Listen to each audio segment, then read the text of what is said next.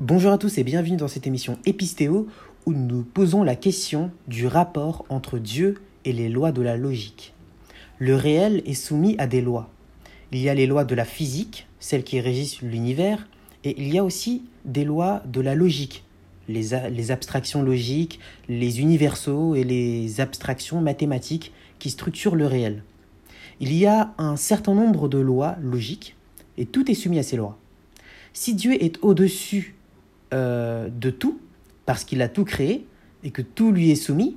Autrement dit, si Dieu n'est soumis à rien, dans ce cas, Dieu n'est soumis ni aux lois de la physique, ni aux lois naturelles donc, et ni aux lois de la logique.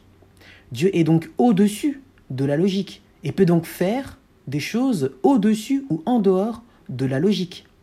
Il peut donc faire des choses contradictoires. En effet, l'un des attributs de Dieu, c'est qu'il est tout-puissant. Il peut tout faire. Il peut donc faire des choses qui dépassent la logique, sinon il ne pourrait pas tout faire. Que vaut cet argument?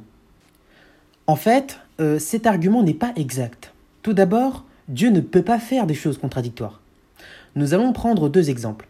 D'une part, un argument athée qui revient souvent, qui dit euh, Dieu peut-il créer une pierre si lourde qu'il ne puisse pas la porter?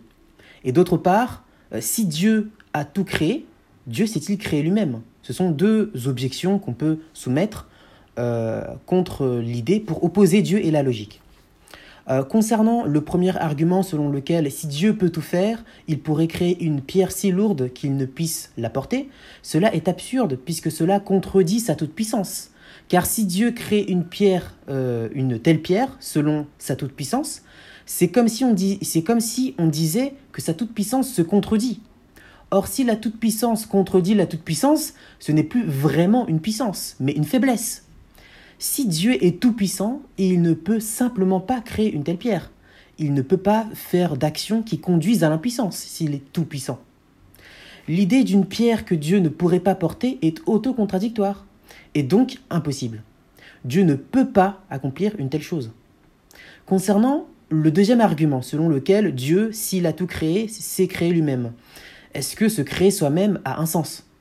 En vérité, cela n'a aucun sens dans la mesure où, pour créer, il faut exister, or nul n'existe avant d'être créé. Cela va de soi. Cela reviendrait à exister avant le commencement de sa propre existence.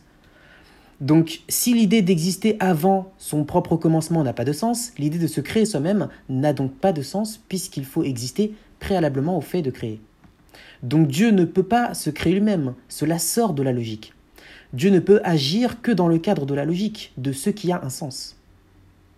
Mais si Dieu peut agir que dans le cadre de la logique, Dieu n'est-il pas inféodé ou soumis d'une certaine manière à la logique? En fait, non. Dieu n'est pas soumis à la logique. Bon, d'abord, la logique n'est pas une personne, c'est l'ensemble des règles du sens. Et ce n'est pas que Dieu est inféodé inféodé ou soumis à la logique, c'est que la logique comprend tout ce qui est possible. Ce qui est en dehors de la logique est impossible, parce qu'il n'y a rien en dehors de la logique. Prenons l'exemple du cercle carré. C'est une figure impossible, car contradictoire.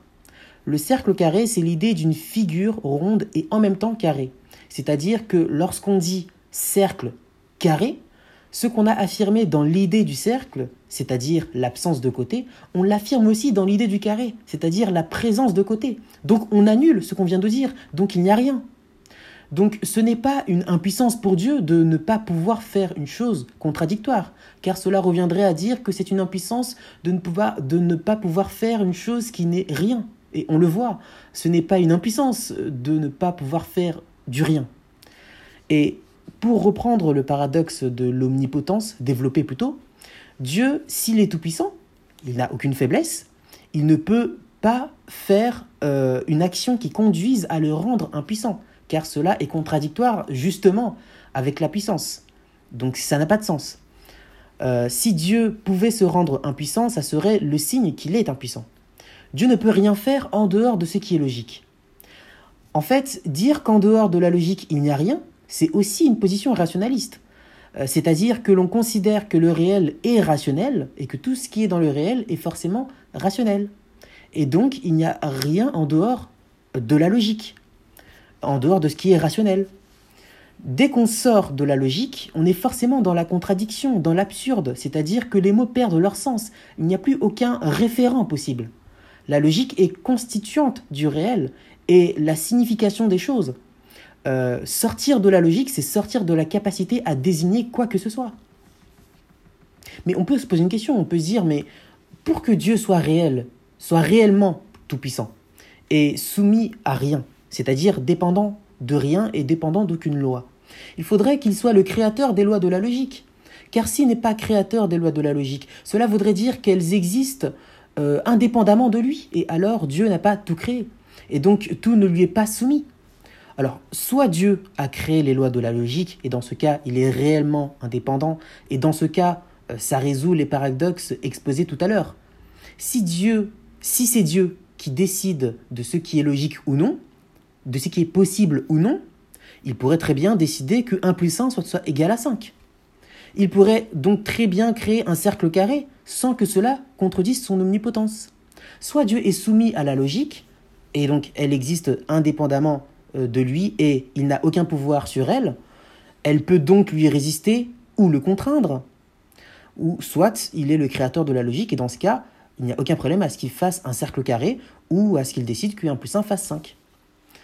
Euh, donc la logique devrait être fondée par Dieu s'il est réellement tout-puissant.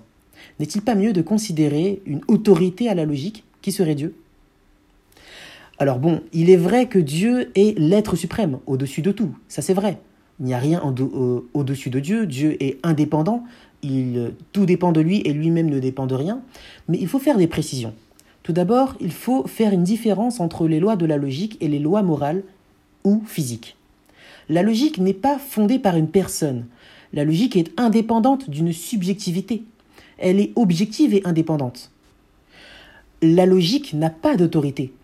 La logique n'a pas d'autorité, comme ça pourrait être le cas euh, pour la morale ou pour l'univers, qui ont une autorité, qui ont un créateur. En fait, dans la distinction entre les lois de la logique et les lois morales ou les lois physiques, il faut prendre en compte ce que l'on appelle la contingence les lois morales ou les lois physiques sont contingentes, c'est-à-dire qu'elles auraient pu être autrement si Dieu l'avait voulu, étant donné que c'est Dieu qui a décidé de euh, les établir telles qu'elles sont, de leur donner la forme qu'elles ont. Mais il aurait pu décider que les lois morales ou physiques eussent été autrement. Elles dépendent de la subjectivité divine. Or, à la différence de cela, les lois logiques sont à la fois objectives et nécessaires, Dieu ne peut pas les changer. En effet, on ne peut pas dire que Dieu aurait pu faire que le principe de non-contradiction euh, ne soit pas. Euh, s'il l'avait fait, alors il se pourrait alors que Dieu, Dieu existe et en même temps que Dieu n'existe pas, puisqu'il n'y aurait plus de principe de non-contradiction, ce qui n'a pas de sens. Dans le même sens, Dieu n'aurait pas pu faire que 1 euh, soit égal à 5. Sinon il, sinon, il serait vrai de dire à la fois que Dieu est unique et à la fois qu'il y a cinq dieux. Ce qui, encore une fois, n'a pas de sens.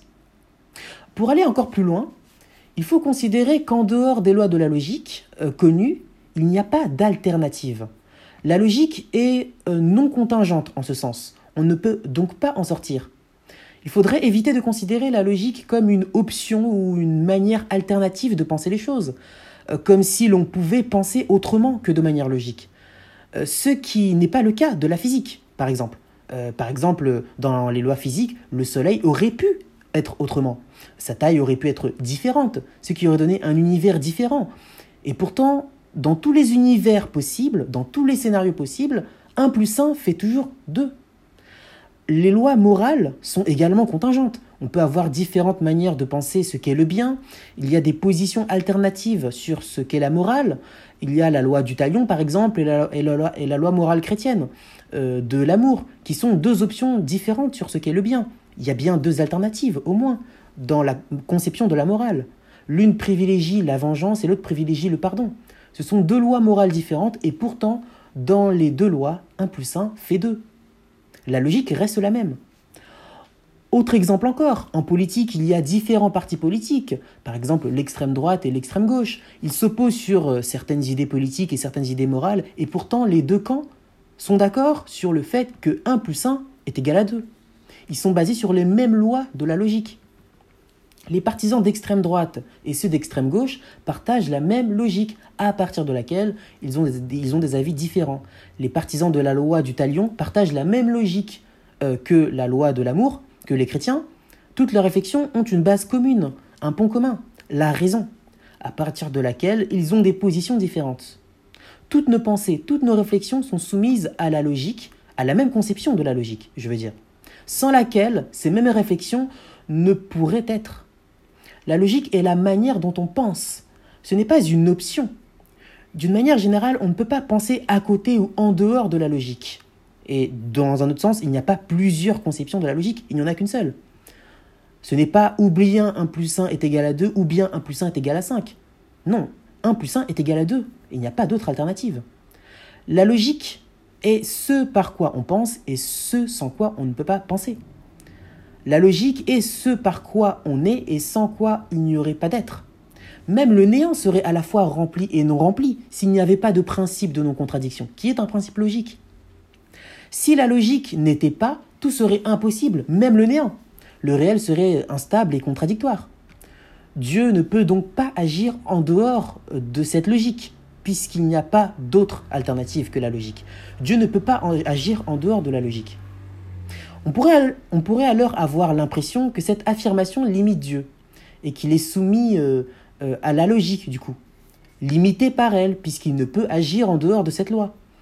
Il serait contraint et dépendant de la logique. La logique serait comme une limite extérieure à Dieu qui le restreint dans ce qu'il peut faire, dans ses actes et dans sa liberté. En vérité, si Dieu est infini, il n'y a rien en dehors de lui. Et si le réel est structuré par la pensée de Dieu, alors la logique est intérieure à Dieu, elle est pensée divine. Le rationalisme classique considère les lois de la logique comme étant des idées divines, donc intérieures à Dieu. Mais il y a deux positions les lois euh, de la logique sont des idées volontaires de Dieu, ça c'est la première position, qui dit que les lois de la logique sont des idées volontaires de Dieu, ça c'est la position de Descartes, et la deuxième position dit que la logique correspond à l'entendement divin, ce sont donc des idées absolument nécessaires de Dieu, c'est la position de Leibniz et de Malebranche.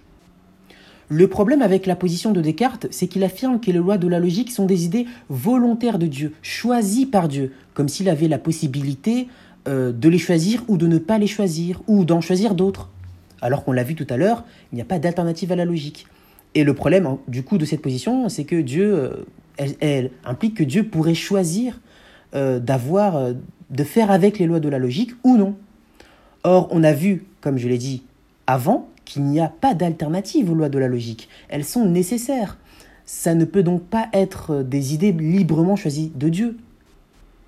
Par exemple, les lois de la physique sont choisies librement par Dieu, car elles auraient pu être autrement. La taille de la Terre ou la vitesse de la lumière auraient très bien pu avoir une valeur différente.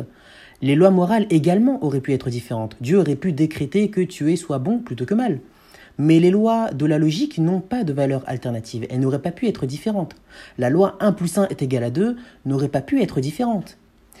La logique est la faculté même par laquelle on pense et sans laquelle on ne peut pas penser. Il n'est donc pas possible que Dieu pense en dehors de la logique. Personne ne peut fonder la logique. Les lois logiques sont des idées nécessaires de Dieu. D'une certaine manière, il ne les choisit pas.